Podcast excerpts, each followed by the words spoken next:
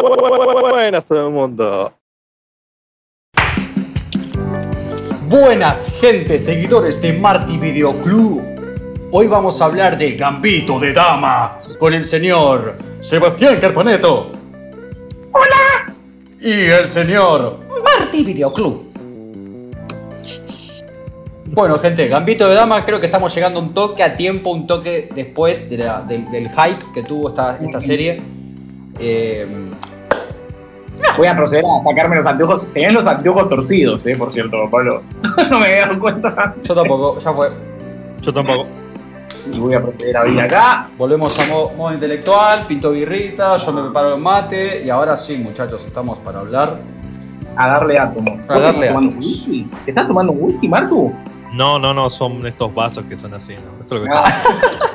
Sí, sí, sí, sí, eso- esos vasos que son así, tú sabes, los que vienen con 40% de alcohol y. Hubiese estado a tono porque se escabea mucho en la serie. Sí, se escabia mucho. ¿no? Sí. Bueno, antes me gustaría, me gustaría saber su opinión general. No, no hablamos nada, o sea, vi- vimos la serie, no sé, yo no sé qué opinan ustedes, nadie, así que es todo esto fresquito.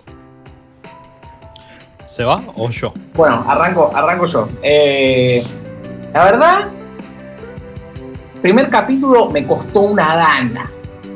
Era como muy lenteja todo. O sea, me, me costó. Me costó. Eh, segundo capítulo también me costó. Y ya dije, bueno, tercer capítulo y vamos viendo si sigo o no sigo. Y ya después me enganché porque eso del ajedrez, o sea, me gusta mucho el ajedrez personalmente. Y eso, el ajedrez me enganchó y está muy bien llegado el ajedrez. Y otra cosa que me atrapó fue el arte de la serie, que me parece impresionante. Todo lo que es eh, la ambientación y todo eso, y el diseño de producción me parece impresionante.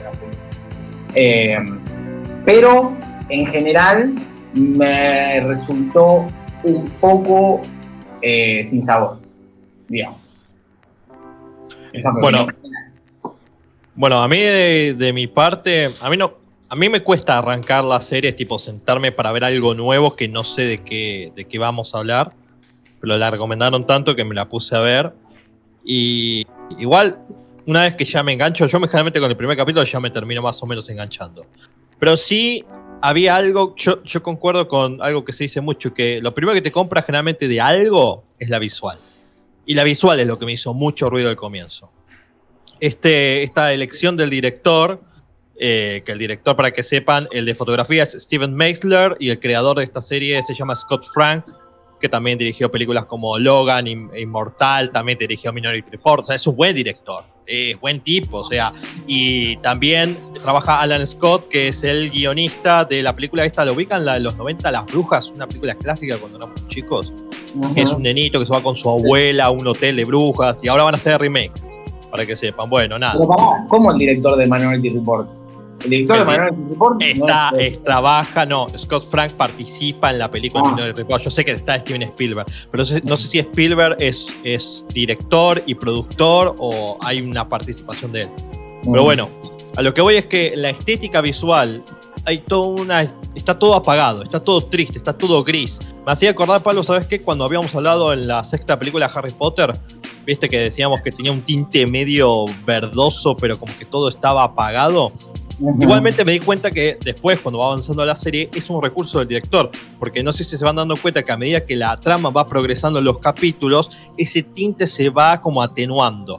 Y creo que lo que hace el director es reflejar el estado emocional del personaje, que la protagonista, Beth Harmon, eh, pa- pasa a ser una chica totalmente apagada, sin luz, sin vida, a, por medio del ajedrez, empezar a mostrar algo en lo que ella disfruta y que la atrapa. Pero eso es la parte estética y la parte general. Después tengo mucho más para decir. No sé si quieren agregar algo más ustedes. Pero no dijiste si te gustó o no te gustó, o sea. La serie en general me gustó, pero me parece que... O sea, me, me gustó, la vi toda, la quería seguir viendo, pero es una serie que del mismo modo siento que arranca por un lado y termina por otro lado. Creo que hay cuestiones que el director no, no sé si no es que no supo llevar o no se pusieron de acuerdo, no sé si a ustedes les pasó, porque yo digo, cuando yo empiezo a ver una serie, la serie me empieza a mostrar ciertos elementos que son lo que diríamos como la promesa. ¿A qué me refiero? eh, la chica se queda huérfana y tenemos unos flashbacks de un choque donde yo ya entendía que parecía que había una especie de suicidio o algo donde ella estuvo metida. Como que la, el tema de la familia de ella iba a ser un, eje central importante. Eh, después, lo que primero que me llama la atención al comienzo de la serie es esta capacidad de la chica de que por medio de una droga, porque lo van a entender así, que es la droga lo que le permite ver el ajedrez en el techo. Creo que es el elemento distintivo de esta serie, esa, esa forma que eligieron para poder plasmar la capacidad mental de ella de ver el juego. Incluso ella muestra en la serie, no, no puede visualizar el juego sin esas pastillas. Eh, por eso yo creí que realmente el punto fuerte era todo el, trama el trauma emocional del personaje principal y no la historia del ajedrez. Yo creí que la historia del ajedrez iba a ser algo aparte, porque todo el inicio es muy fuerte. La nena que va y se escapa y trata de robar un frasco de pastillas así gigante, Encima es transparente, enorme, parece, viste, como caramelo. Y es más, se lo empieza a comer como a caramelo la nena, ¿me entendés? Entonces yo pensé que toda la serie iba a ir por un lado y luego va para otro lado que termina incluso con un final bastante feliz. Pero es cierto que cierto. Y una última cosa, y cosas que se mostraron al comienzo que parecían que iban a ser el eje, lo resolvieron todo en el último capítulo diciendo, ok, eh, el padre de la chica que aparecía ahí, eh, se acuerda ella al final que no, que la madre lo iba a ver una última vez antes de matarse. Listo, chao. Eh, y el padre no tiene ninguna importancia. Entonces hay cosas que no terminan de terminar de, encuadrar. estás tirando mucho, o sea, tengo para decir un montón de cosas de todo lo que dijiste. O sea, es una serie de de una hora, negro. Pero largo. Bien, yo quería dar un poco mi opinión eh, vamos a empezar medio general y después vamos yendo un poco a, tanto detalle, porque tiraste muchas cosas. Eh, a mí, en líneas generales, la serie me gustó. Hay cositas que podrían mejorarse, pero me parece una muy buena serie para lo que ofrece Netflix, en cierto punto. Es como que, wow, me sorprende cómo puede combinar el éxito comercial, porque fue muy famoso, fue, muy exitosa la, serie, con una obra buena. Siento que eh, Gambito de Dama tiene, tiene un elemento clave que es que le gusta a todos los públicos. Porque le gusta a mis viejos, que con mis viejos yo no comparto 0,00005% de, de gustos tenemos que compartimos con mis viejos. Y a mis viejos les gustó. O sea, no conozco persona que no le haya gustado la serie. Más o menos, pero es una serie agradable, que se deja ver, que tiene buen contenido, que tiene un buen mensaje, que eso ya vamos a llegar cuando lleguemos al final, que me gustó mucho. Porque cuando empezó con el tema de, uy, la pibita que puede jugar bien porque consume drogas, ya me tiene los huevos al plato la historia de me abuso de las drogas para ser sobrenatural. Y acá no va por ahí, trabaja de otra manera con eso, no es, no es el elemento clave, ¿viste? Vos decías que lo, que lo esperabas más familiar que del ajedrez. Yo creo que tiene de las dos cosas. Es cierto que se apoya más sobre la pata ajedrez, pero no deja de ser siempre una analogía con lo que le está pasando a la piba en su vida cotidiana entonces, en ese sentido, me parece que sí sigue siendo emocional. Eh, en, el inicio de la serie, así me hace un poco de ruido que en el inicio de la serie empiece con ella pasada de drogas y de pronto flashback y me cuenta todo el pasado. Es como que se va de un extremo al otro. Yo hubiese empezado por, por el personaje en, en, la actualidad, digamos, como en un término medio, después vas para adelante y después vas para atrás, como que jugaría diferente con los flashbacks, porque fue como muy, me voy, a, me voy casi al final. Arranca por una parte del medio. Arranca por una parte del medio. Al comienzo, lo primero que ves de la chica. No es, el medio, es, casi el final. Es el anteúltimo encuentro con el ruso. El anteúltimo encuentro con el ruso. Que está bien, está bueno, pero es como que si, volveme al pasado, pero no me cuentes todo el pasado de una. Volveme al pasado, contame un pelín, andame al medio y después volvés al pasado. O por lo menos yo lo hubiese manejado de esa manera, porque fue como muy. Todo el primer capítulo es el pasado de la piba. Vos empezás Kenshin con el pasado de Kenshin. No, ves al personaje y después te vas dando una idea de lo que podría ser su pasado y después ves el pasado. Eso me parece un juego más enriquecedor que ya gastarse todas las fichas desde el principio. Igual estuvo buenísimo, ¿eh? o sea, yo terminé el primer capítulo viendo la pibita. Cuando, o sea, en, el momento en que la piba empezó a morfarse las pastillas como si fuesen caramelos, ahí me atropé, ahí me atrapó la serie de zarpado. Además me gustaba de que muchas cosas se contaban sin usar el diálogo. O sea, simplemente son observaciones técnicas que quizás son hasta, hasta una cuestión de gustos. Ni siquiera es que esté mal lo que hicieron. No, no, está, está muy claro. Además, obviamente, si, si, si tienen que ir de atrás adelante, de atrás adelante, te tienen que contar la historia de otra manera totalmente distinta.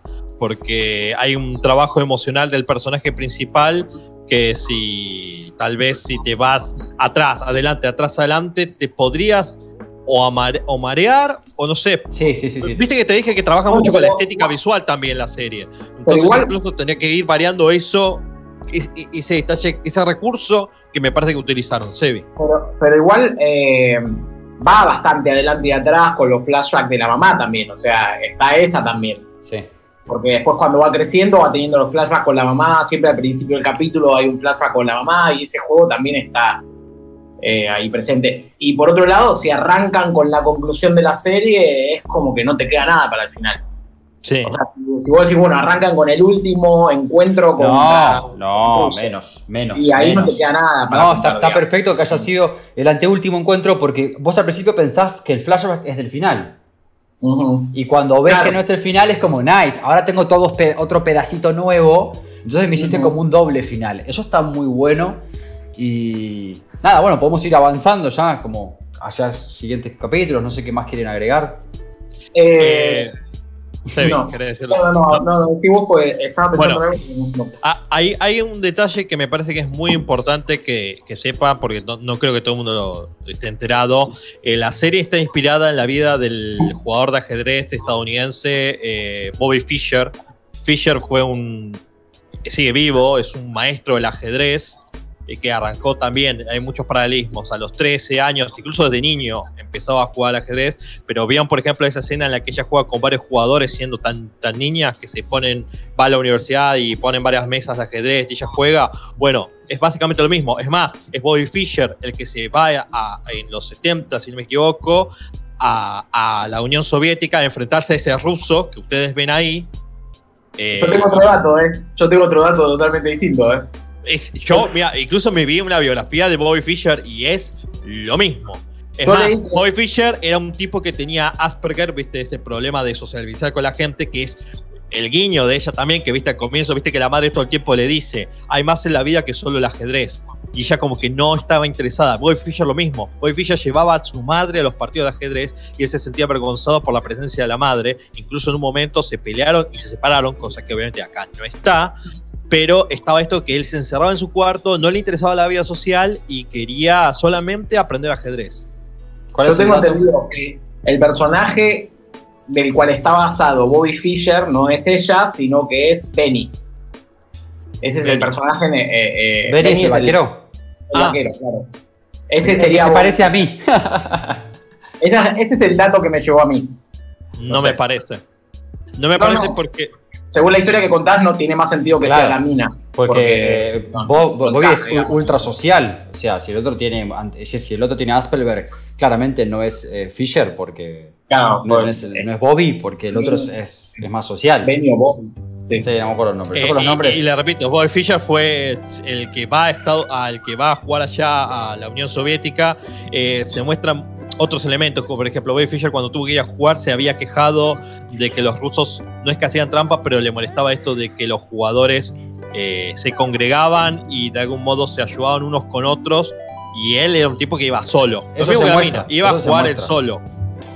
Y también, eh, una vez yo lo discutí eso. ¿A ustedes, para, para ustedes, ¿es trampa que porque yo digo, el ajedrez teóricamente es un juego que uno juega uno contra otro. En cambio, si vos me decís que yo puedo parar el juego en determinado momento, ir a discutir la jugada con cuatro personas y ver todas las posibles jugadas, yo no estoy compitiendo yo contra el otro, estoy compitiendo contra cuatro y cinco. Eh, lo discutí con mi viejo eso y él me dice, bueno, cuando vos jugás al tenis o cualquier otro deporte, bueno, jugás solo, tenés a alguien que te está diciendo, prueba esta jugada, o cuando jugás al golf, Eso te iba a decir. Cambia de Es- palo. el jugador de fútbol tiene un director. En el tenis no se puede hacer eso, ¿eh? Ah, ¿no? En el tenis, si, te- si- si el entrenador le grita algo y lo ven gritando, lo sancionan Mirá. al jugador. Pero, ah, en ningún momento ni cuando se acaba el set, nada, ni el game, No. nada. Bueno, pero en No, ese no, sentido, no, Martín, no. vos pensás que vos también tenés la posibilidad de tener tu, tu equipo ayudándote. O sea, en ese sentido, como que. Y pero Ah, no es creo trampa. que pierda, o sea, fuera, fuera del hecho de que si es es trampa, creo que pierde un poco el sentido de lo que es una partida de ajedrez. Teóricamente la idea es un uno contra uno. Entonces al final es, bueno, che, directamente, hagámoslo, quitémosle la careta traigo mis 40 tipos acá, Pero- vos tus 40 Pero más o menos, tenemos- porque ¿En qué momento pasó eso igual? cuando, cuando, Eh. hacen, cuando hacen recesión, viste, que frenan el partido, eh, en el final, que la mina ve que está en el, en el hotel con los otros rusos chequeando cómo pueden continuar la jugada, y ahí la piba se va a la habitación y está sola, y recibe el llamado, y está el chabón, y ahí ella tiene su, su trabajo en equipo. Ese es el último capítulo, del cual es el del único que anoté ciertas cositas que me gustaría Pero, nombrar. pero el tiempo sigue corriendo, digamos. No, no, no. No, no, no, no, te acordás No. cuando terminaba el partido, que, o sea, se, pau- se pausea el partido, se sigue mañana. Vos, tenés Ah, que pedir- claro. vos pedís un receso, tenés que Eso anotar la última jugada que vas a hacer, o sea, estás obligado a hacer esa última jugada que pones en el papel y Es buenísimo después. porque yo no sabía nada de eso del mundo del ajedrez y, y la serie Claro, te, lo, mu- pero- te lo muestra pero sin, sin, sin decirlo. Eso está bueno. Claro, pero, pero vos tenés firmada la próxima, el próximo movimiento lo tenés firmado. Sí. O sea, el próximo movimiento lo vas a hacer sí o sí. Después sí lo o que sí. siga a Y sobre eso te preparás, exactamente. Eso me parece que está piola, re piola, boludo. Eso está O sea, piola ya, y- ya jugás tu próximo movimiento. Ya, Bueno, pero Martín, ahí estamos, ahí estamos, pará, estamos discutiendo reglas de ajedrez, volvamos a la serie.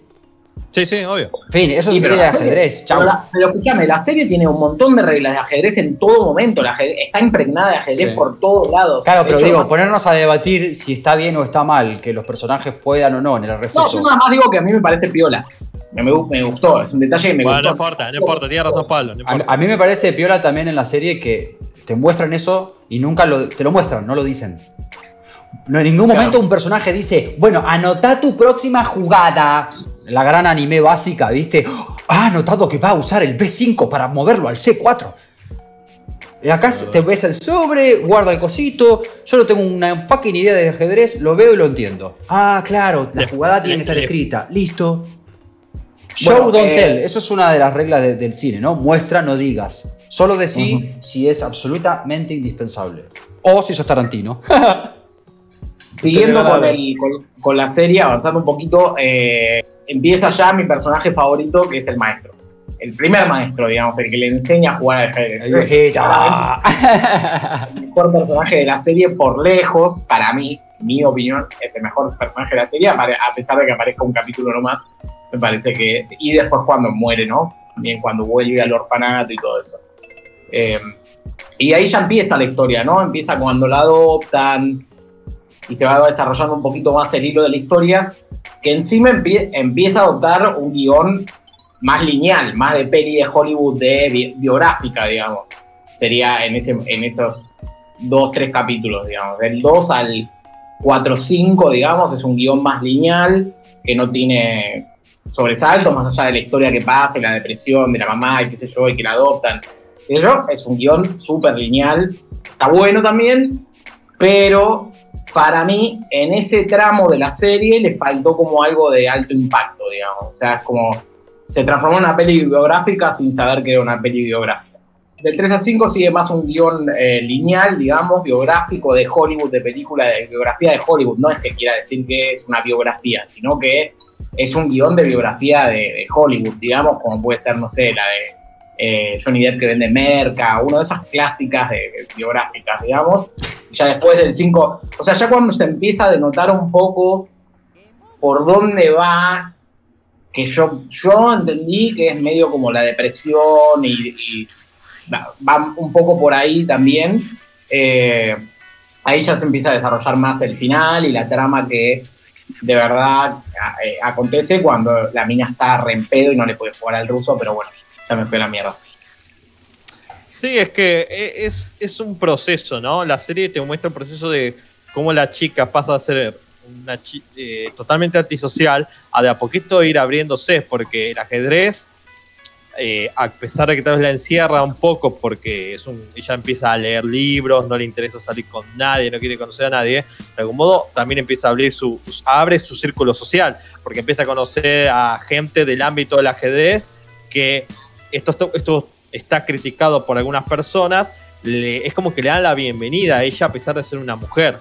Porque no olvidemos que en la época esa, en los 70 más o menos, o incluso antes, eh, la mujer estaba muy estigmatizada. Y eso es lo que mucha gente critica a la serie, de que no se ve.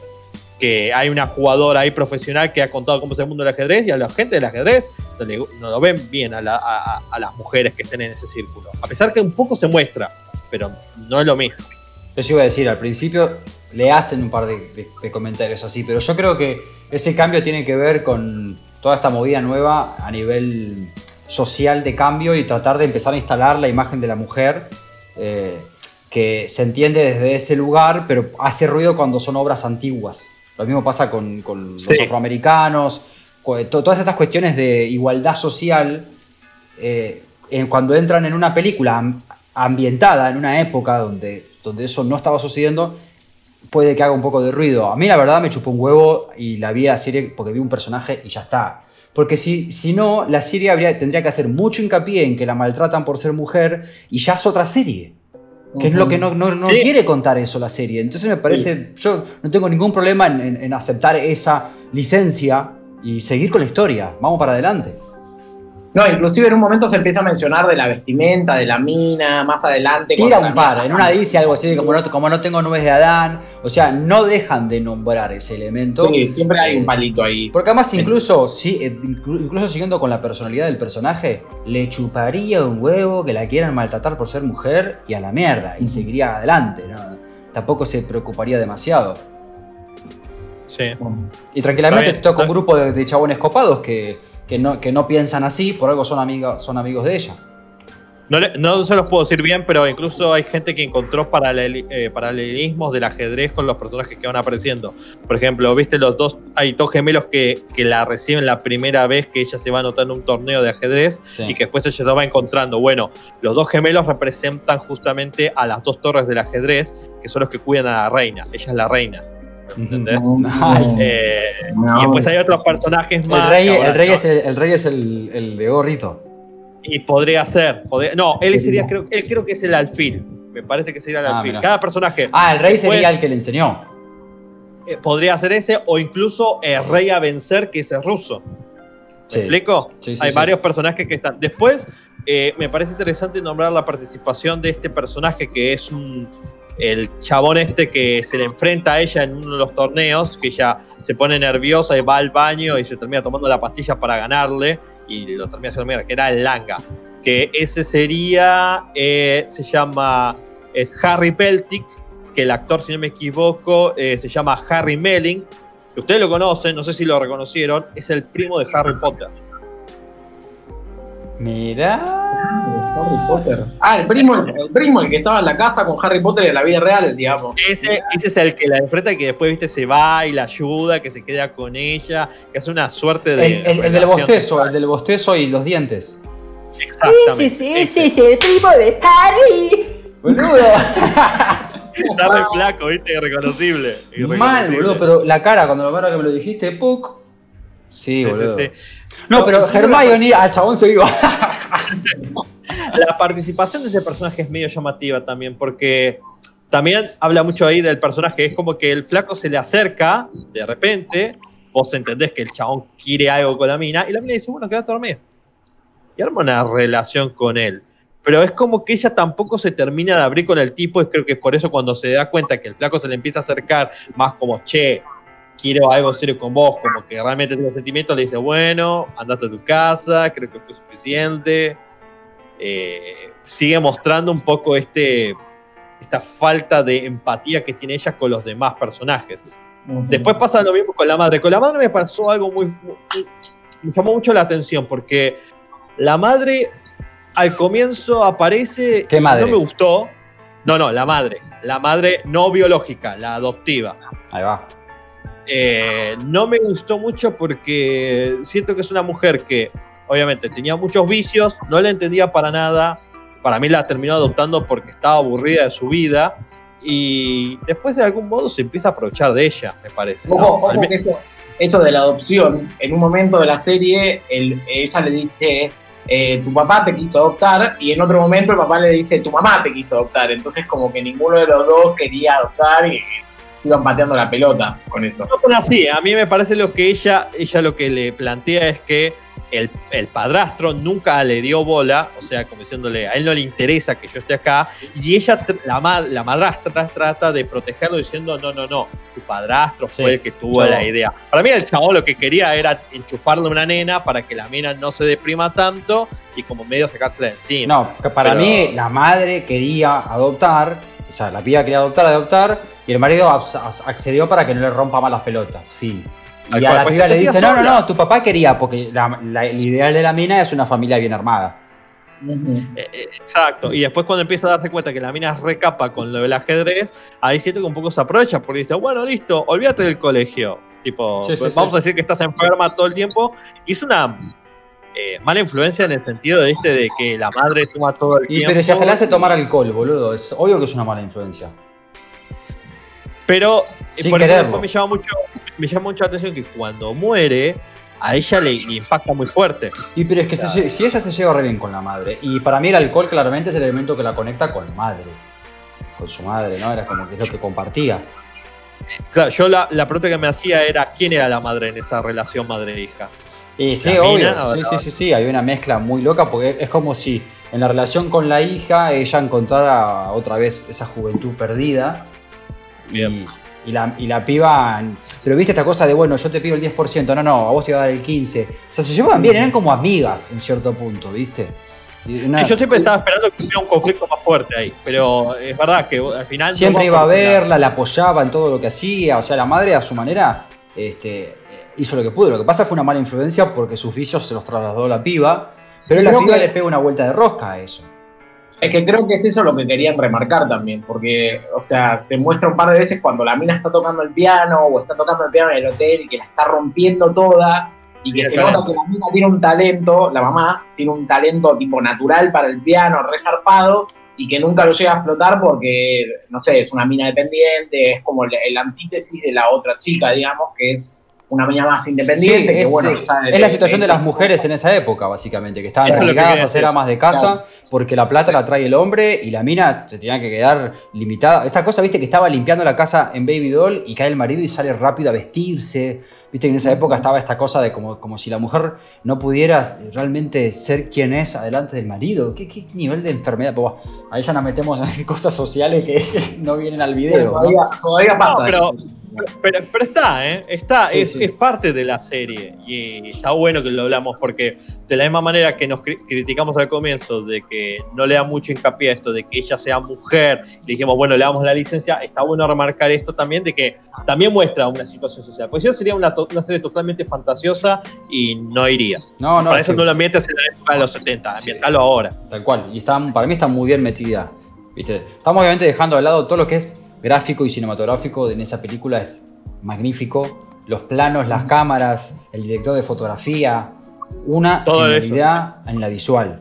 Una genialidad. Yo, yo creo que eso es lo que más me gustó y por eso seguí viéndola y, y en ningún momento dije, bueno, Sí, no, chico. Tiene buena dirección. El lenguaje fílmico que tiene es buenísimo. Entre la, Exactamente. entre la producción que está, la ambientación, la actuación es muy buena también. Es bastante digna la actuación. Sí. Que algunos personajes, la de ella es impecable, me parece que actúa muy bien. Y la del ruso que la rompe toda, pero el ruso ya es un actor conocido también. Y Eh, la piba- recordemos. eh, Pablo, termina, No, digo que la piba actúa tan bien que cuando ustedes me pasaron una entrevista, yo no había terminado la serie, la empecé a escuchar hablar a la actriz y tuve que sacar porque me había comprado tanto al personaje y ella es tan distinta a su personaje que, que Ujú. tuve que frenar la, la entrevista. Porque encima ella habla como con la voz media rasposa. Entonces cuando un actor o actriz tiene la capacidad de, de crear un personaje que cuando vos lo escuchás en la vida real te- te- no te parezca la misma persona, eso está hablando de una buena, de un- de una buena creación de personaje. Es que tal cual. La, actriz principal, acordate que se llama Anya Taylor Joy, que el- ella es, nació, eh, creo que nació en Argentina y vivió por lo menos hasta los primeros seis años y después se No, fue creo que a vivir nació en México y después estuvo en Argentina. Es Bueno, latinoamericana. vivió- latinoamericana, pero vivió los primeros seis años en Argentina, por eso tiene muchas palabras. Por ejemplo, ella, ella usa la palabra morfar. Este tipo, me morfo los guiones, me encanta. O sea, te habla argentina. Estuvo acá hace unos Sí. años cuando estaba haciendo otra película. Y también tiene descendencia española, tiene un padre que es. El padre es escocés, mitad argentino. Está. Por eso tiene esa relación. Tiene familia acá en Estados Unidos. Vi una entrevista que hablaba justamente de eso, de, de la mina. Después les iba a decir algo más y ahora justo se me fue. Eh, No. ah, Tengo para, para trazar eh, entre, entre la mina y Ash Ketchum, que pierde todas las finales que juega. Es el opuesto. Digo, ¿cuándo va a ganar una final esta mina? Es como gallo, boludo. Déjame de joder. ahí está de nuevo el paralelismo con Bobby Fischer, que él, trataba de, de jugar varios campeonatos. O sea, cuando vos vas viendo la carrera de él, eh, participó en varios campeonatos, de ajedrez y todo el mundo lo tomaba como que era la gran promesa y tardó bastante en ser el considerado maestro del ajedrez. Incluso eh, el chabón, no, quiero centrarme en la vida de él, pero el chabón muchas veces perdía los campeonatos porque estaba medio loco. Eh, o eso es lo que se dice. El chabón ponele la final de ajedrez como la que jugó la mina. Él primero dijo: Yo quiero que los primeros siete asientos de la, de la, del auditorio estén vacíos. Cuando le dio los siete, eh, las, las primeras siete filas, las primeras siete filas, y cuando se lo dieron dijo, no, no, no, quiero siete filas más libres. Después dijo, no, las cámaras me están molestando los ruidos, no voy a jugar con las cámaras. Trajeron al mejor sonidista de toda Europa para ver si era verdad, y dijo, es inhumano e imposible que una persona pueda darse cuenta si la cámara está prendida o apagada. O sea, No, porque el Ah, chabón lo acá. percibía, no, tranquilamente percibía la serie que de, de- no, pero él dice que escuchaba la cámara, él dice que escuchaba la cámara y no se escuchaba nada, tipo, Sí, vos no lo escuchabas, pero, la- pero quizás el chabón sí porque perci- lo percibía. O sea, sí, es una locura, pero bueno, así como es una locura. pues, o sea, es una locura, pero porque para un algo normal. Tranquilamente el chabón tenía el cerebro más desarrollado y sí era capaz de escuchar el sonido de la cámara andando, como tenía el cerebro más desarrollado, como para ser tan grosso el ajedrez. Sí, sí, sí, sí. Pero bueno. Eh, Piensa fuera de la caja. tirar una, una pequeñísima anécdota con lo de la palabra morfar y esto de que hablamos al comienzo de che, el ajedrez es justo que se juegue a grupos o no. Nosotros acá en Argentina tuvimos la generación dorada del ajedrez en los años 50 que eh, iban a jugar ajedrez, creo que quedamos subcampeones a nivel mundial en esa época. Y, y se cuenta que cuando fue la delegación argentina a jugar al ajedrez, viste que hacen lo mismo que se hacía en esa época, que ahora ya no se puede. El equipo cuando terminaba la partida se acercaba a otro para ver cómo iba. Y se dieron cuenta que una jugada que hizo el argentino la había hecho mal. Entonces todo el equipo argentino se fue acercando entre la gente, moviéndose, y empezó a decir tipo, por favor caballo, por favor caballo. Y todo el mundo no entendía, ¿viste? El juego. Y ahí el chaval dijo, Argentina, Eh, perdón. Argentina. por fate el Chewbacca, ¿viste? Cambiando el orden. El Claro. caballo, el Chewbacca. O sea, Eso, eso, es, eso es argentino. Eso es argentino como el de Age of Empires. Ustedes se enteraron esa de Age of Empires que ganó el argentino en el torneo porque en el chat escribió su nombre de usuario. Acaba de pasar la edad de los castillos. Y el, el otro contrincante lo leyó y tiró su render. Sí, sí, sí, lo escuché. Lo escuché. Es genial, es genial, es Esa genial. es una estrategia totalmente legal igual. Totalmente legal, claro, ¿qué, amito? Bueno, no- nos desvirtamos un poco. Seba, ¿querías decir algo? Eh, no, ¿No? Bueno, ¿No? no, no venía. Yo tengo- Eh, ta- Dale, Palo, sí. Tengo para a- a- hacer una observación muy buena que, que encontré en el último capítulo, no sé si se percataron, pero la mina en el hotel, eh, eh, en el hotel, de- en la habitación, en el comedor hay una pintura de una mujer tocando el piano No me di cuenta. de fondo. Puta madre. Es como que, tic, ese detalle que está en un plano general y está ahí guardadito. Y en ese capítulo también te muestra cómo los efectos, en, en esta serie los efectos especiales están usados para potenciar la historia y no porque, uy, mirá, tengo, tengo plata y hago efectos especiales. No solamente Claro. todas, las, todas las visuales que tiene con el ajedrez, sino en ese último capítulo, cuando están los rusos eh, estrategiando, la cámara sale de la, del hotel, pasa los vidrios, gira, pasa por el logo del hotel, que era un logo de Rusia, no sé qué, pum, y se mete en la habitación de la piba. Eso es un recurso utilizado para narrar. Eso El cinematográfico, bien cinematográfico bien utilizado. Entonces también ahí aplaudo porque tiene, tiene lo que la gilada pochoclera está esperando, pero, pero sustentado con algo que narrativamente sume y no simplemente mirar qué, qué efecto puedo hacer. ¿No es cierto? Ah, otro, otro detalle no menor, eh, vieron que la serie se va, eh, principalmente está después en Estados Unidos, en el sótano de Benny, después en la casa de en Kentucky, después en París, principalmente todo se filmó en Berlín. Ah, mira. Detalle no menor porque ya tenemos eh, poco ortodoxa que estaba basado en Estados Unidos y la parte de Estados Unidos se había filmado en Berlín también. Entonces es como que hay algo en- con Netflix y Berlín que tienen un estudio ahí súper de mega producción ahí. Probablemente. Está bien. Es como muchas películas se hacen a veces en Hawái para hacer. cuando Necesitas una selva, Hawái. Necesitas unos gente que parezca aborigen, Hawái. Hacen todo en Hawái. Eh, les iba a agregar después. eh, creo que el último capítulo es muy esperanzador. Porque. Por eso digo lo del final feliz que les había dicho al comienzo. Eh, la mina, primero que nada, y acá tengo que hacer un paralelismo de vuelta con lo que es a nivel historia. Cuando Bobby Fischer fue a jugar a Rusia, eh, la gente lo veía como una, como si fuera la Unión Soviética contra los Estados Unidos de América. Que acá se muestra eso también. De algún modo querían eso. Eh, Henry Kissinger apoyó a, a Bobby Fischer para que vaya, porque estaba esto. Y acá la mina hace todo lo contrario. La mina cuando le quieren pagar la asociación esa eclesiástica para que vaya a jugar y dijo, vayan a que vaya a representar los, eh, eh, eh, la fe católica frente a estos puritanos o no sé cómo los denomina los rusos. La mina Comunistas claro, anticristianos. La mina dice, yo no voy a decir esto, yo no lo voy a decir aunque me paguen, que el otro flaco este, eh, el, el- el yankee, eh, Benny Watts, eh, le dice, no, o sea, sos una boluda, tendrías que haber ido y te lo hubieran pagado todo. Y ella dice que no. E incluso el final, ¿Pero eso qué tiene de malo? ¿Qué tiene de malo eso? Está buenísimo. No, no, está buenísimo, lo estoy diciendo como paralelismo, eh, eh, comparándolo con la vida real, que Bobby Fischer sí fue con esos ideales. Pero vos pensás que vos disparás. tu- Bobby Fischer es el inspirador, después el guionista va a contar la historia que quiere contar y a su personaje Su lo en la postura que Suma quiere. más, suma más a mi teoría de que Bobby Fischer en realidad es Benny, que sí agarró ese, esa mano. Eh, Es ¿Cómo vas una, es una mezcla, es una mezcla, porque No, lo no, es que social no lo salvan. No, no, no. Pero lo que, quiero, lo que quiero rescatar de esto, lo que estoy diciendo, es que me parece interesante que la serie eligió no meterse en un tema político, o sea, aprovechando que es una época muy conflictiva a nivel comunismo y Estados Unidos capitalismo, eh, ella, la, la protagonista, la protagonista tomó una elección de giro de tuerca. No solamente dice, no me interesa poner una postulación eh, de religión, eh, no me interesa llegar a, a una orientación política, porque cuando gana, a ella la están llevando en la limusina, le dice, "Va, ahora va a esperarle al presidente, va a ir a la Casa Blanca. La mira dice, yo me bajo acá. Le dicen, pero vas a perder el vuelo. Yo me bajo acá y va a caminar por ahí, por lo que teóricamente es Rusia, y se va a jugar con el pueblo ruso al ajedrez, como diciendo, somos amigos. Acá nos, lo que nos une es el ajedrez. O sea, me parece que tiene una visión muy positiva, aunque vos podés decirme, che, muy irreal. No me importa, es una elección de, o el director o el libro, porque no sé cómo termina en el libro, donde la mina te muestra otra cara. Me Es irreal, pero es creíble.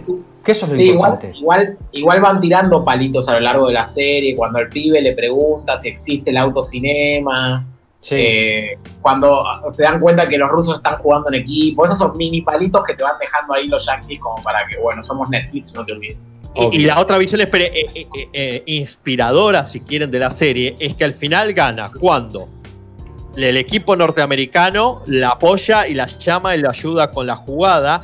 Y también cuando ella descubre de alguna manera todo su potencial sin las pastillas. Porque ella siempre que juega con las pastillas, teóricamente Totalmente. tenía la ventaja. Y al final es cuando eh, deja la bebida y todo, cuando ella misma en la última jugada empieza a mirar el techo y ella ya no necesita las pastillas para imaginarse el tablero de ajedrez es el elemento mágico que se va un poco a. Me tiro a película un poco más infantil, así como diciendo. Pero pregunto, ¿por qué tiene que ser infantil cuando cuando es positivo, digamos, cuando es iluminado? No, es por es la- el modo en que lo muestra. Es como que es todo muy perfecto. Impecable como ver una película de Disney eh, de los años 90, cuando el equipo va perdiendo y de repente dice: Vamos todos juntos, vamos a ganar. Pero Y no hacen eso. No hacen eso, justamente. No, porque la mina ahora lo apoya todo el equipo norteamericano. Y ahora ella dice: Pero ves, "No, vos le decís todo a- el equipo norteamericano. Yo lo leo, yo leo, te apoyan tus amigos.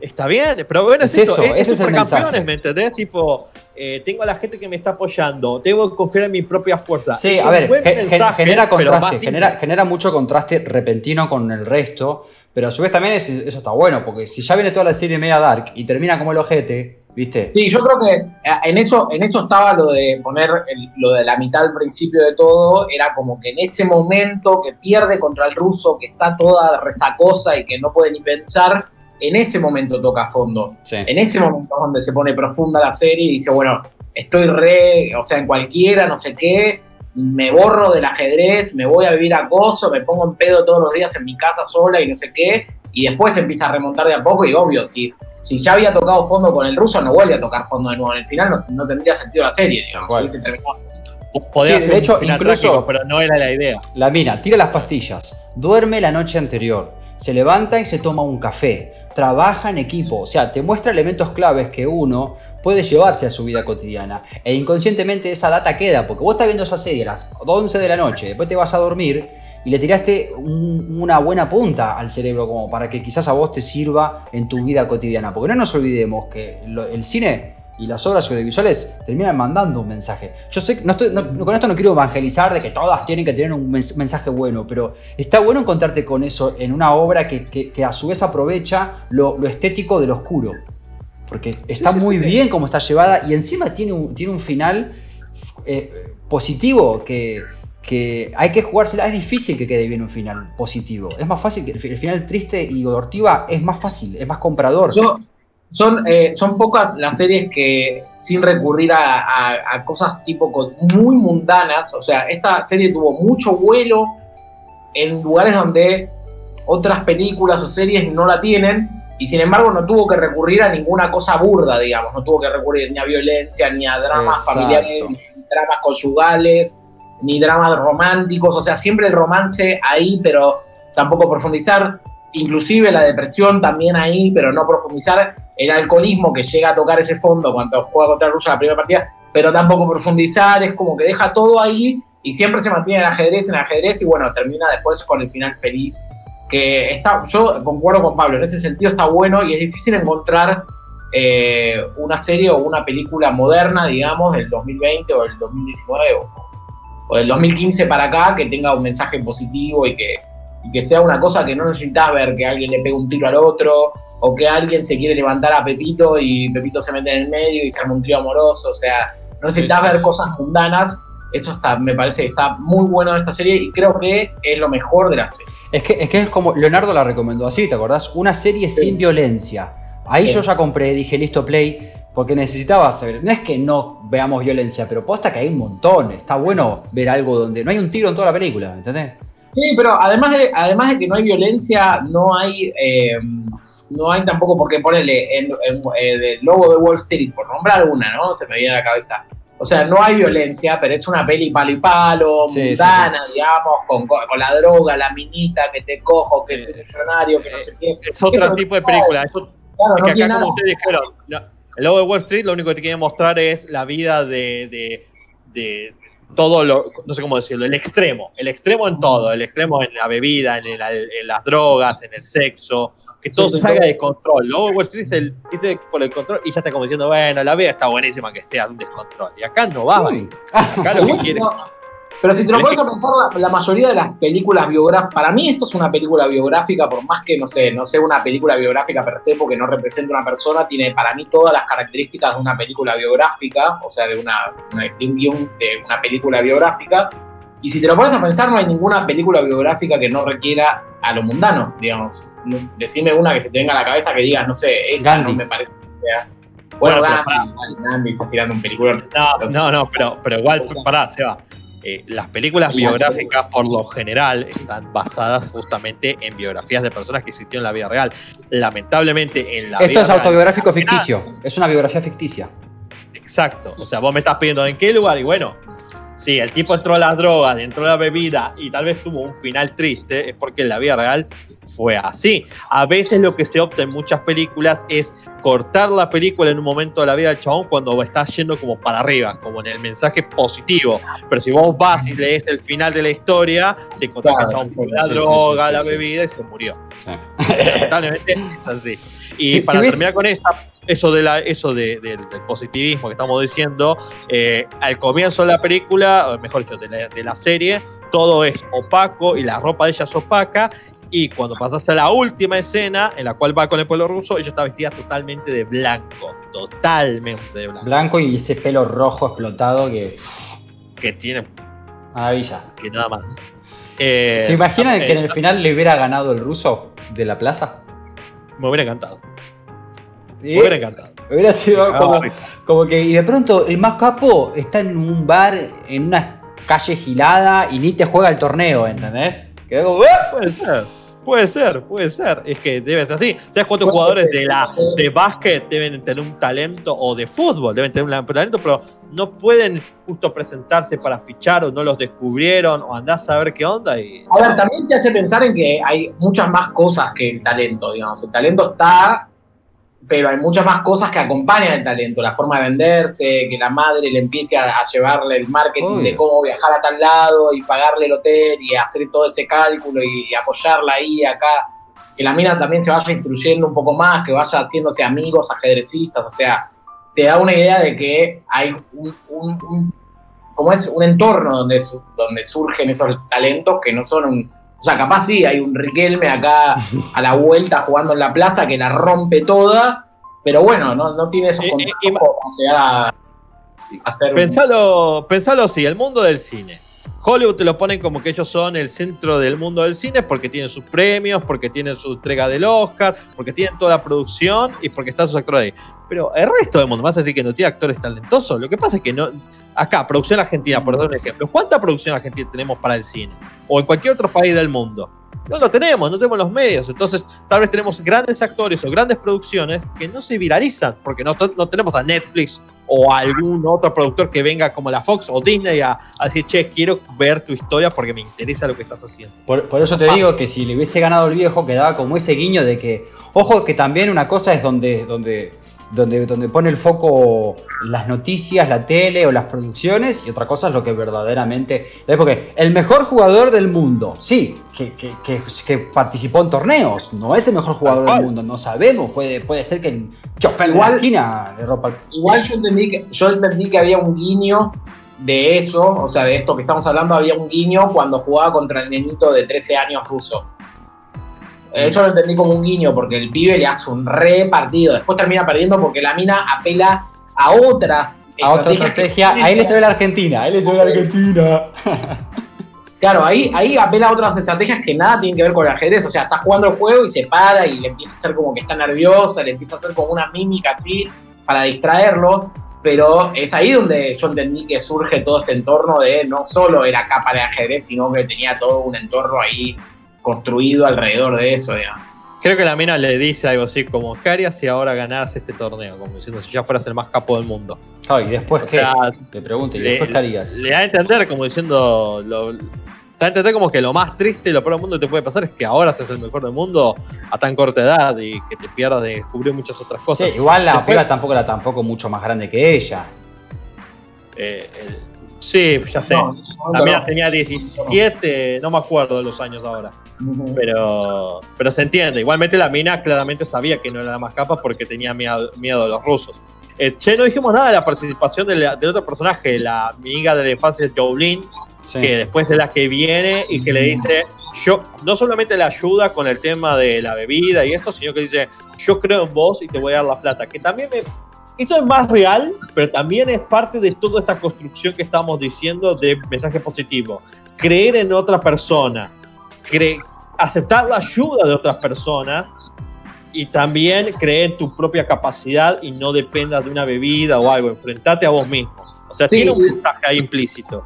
Sí, y creo que en la, serie, recién hasta que aparece de nuevo Jolene, es que la mina se entera un poco del entorno mundial o global donde está viviendo, digamos, donde dice, bueno, yo quiero ser abogada, yo dejé esto, yo dejé aquello, el mundo es tal y cual, no sé qué. Ahí es donde la mina sale un poco del entorno del ajedrez y dice, uh, este es el mundo, no sé qué, y ya después vuelve a introducirse de una manera más copada. Creo que Pablo lo dijo, eh, hay un momento en el cual la mina toca el pozo. Sea, está en el pozo, que es el momento que ya está totalmente tomando vino así a cuatro manos, anda caminando bolas por la casa y ya no sabe ni qué día es y que le dicen, puede venir mañana media hora más temprano para la sesión de fotos. La dice, sesión de fotos, ¿de qué me estás hablando? No entiendo nada. Y ahí después es como que empieza el momento de curarse, que me parece que es cuando va al orfanato y va a ver ahí al señor Shable, o sea, que se entera que muere el señor Shable porque se lo dice Jolene, y ahí la mina como que se enfrenta y dice, no, yo tengo que ir de vuelta al orfanato y enfrentarme con esto. Y cuando encuentra la pared con todos los recortes de ella, se te parte el corazón, porque bueno, la mina se muere.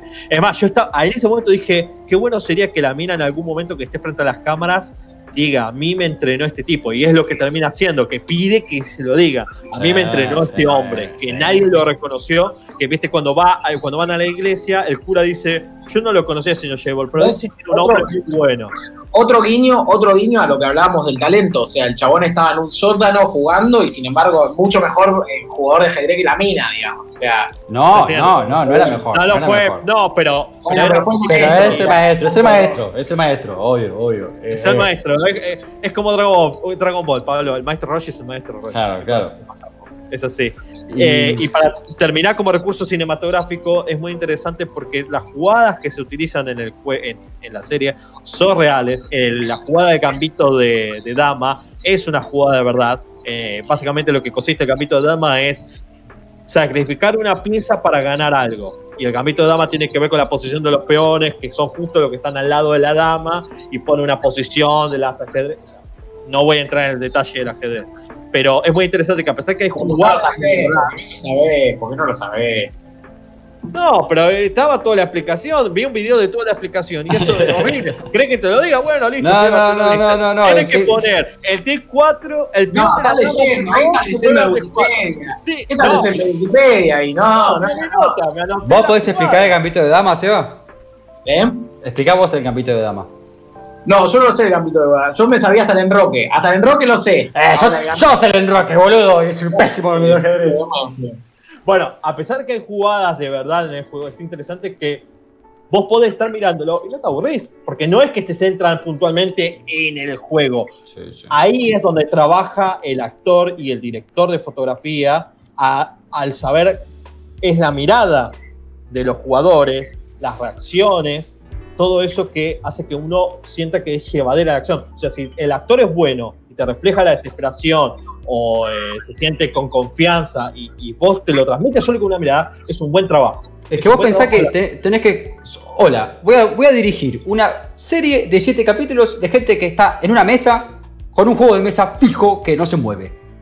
Llega un momento en que los planos y contraplanos ya, ya se te terminó la listita estándar. Entonces, eso es lo que tiene de bueno. En una mostraban, contaban toda la historia a través de los pies, nomás. Como que van buscando distintas maneras de, de- de mostrar lo mismo, que son dos personas enfrentadas en una mesa, sentados. La cosa, una de las cosas más difíciles que hay, cinematográficamente hablando. Pero después no, eh, mirá que bien que está hecha la pelea. Y, hermano, es muy fácil, es una figura estética, un personaje saltando. Pero, pero Mm. atrapame mostrándome dos guachos sentados mirando un, un cuadriculado en la mesa y te, y- y te aplaudo, ¿entendés? Está muy bien. Por eso me sorprende que, que le gusta a todo el mundo, ¿entendés? Que personas como mis viejos, por ejemplo, se copen, que están acostumbrados al cine norteamericano pochoclero y les gustó. Sí, porque es como vos decís, termina eh, lográndose el lenguaje de, de Pochoclo sin recurrir a lo mundano, de nuevo. Tal cual. Eh, un dato no menor es que, eh, como vos decís, todas las, las- las, eh, jugadas y todas las reglas son reales y eh, tengo entendido que eh, Kasparov eh, trabajó de la mano de, lo- de la producción para, para asesorar los movimientos del ajedrez y todo eso. ¿Quién es ese? Kasparov es uno de los mejores jugadores del mundo de ajedrez. Ahí va, ahí va. Ah, Que ayudó también a la creación del libro. O sea, ayudó en la película y en la creación del libro. Se, se- se habla de que va a haber una segunda temporada. ¿Qué opinan?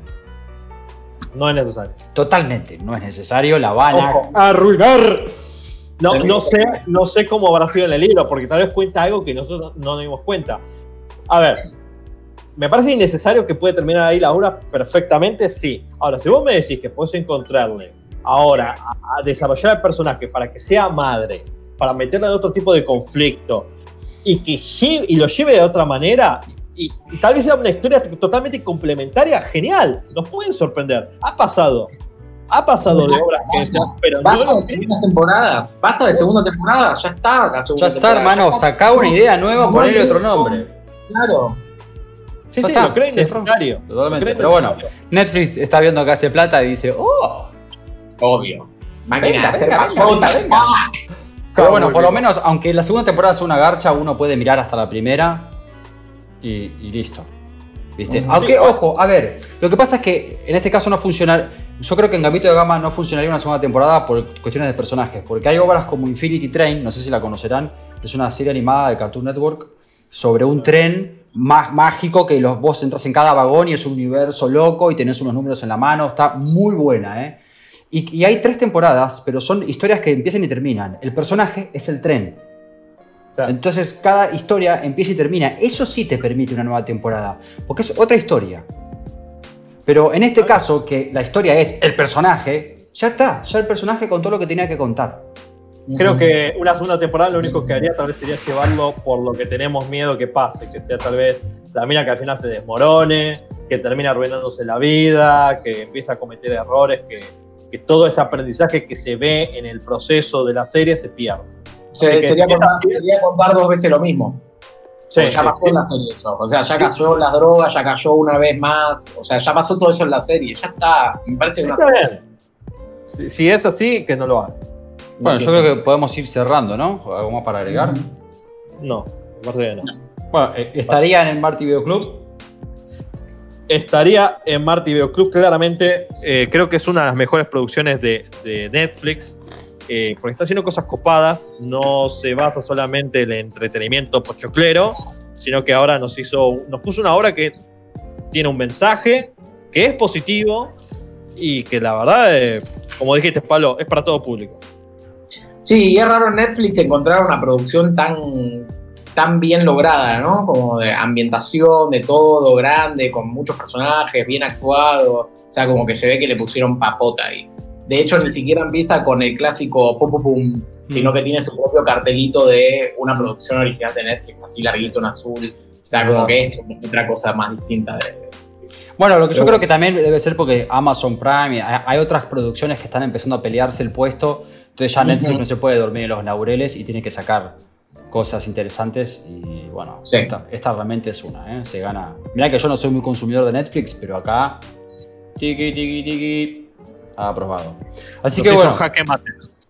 Gente, esto fue Marty Video Club, alquilamos Campito de Dama. Suscríbanse, denle like, comenten, hagan todas las cosas que todas las redes sociales eh, os obligan a hacer, tío. Y pues nos vemos en el próximo vídeo. Adiós. Y comenten, y comenten si quieren alguna, alguna serie, algún review, ¿eh? También. Nos estamos viendo.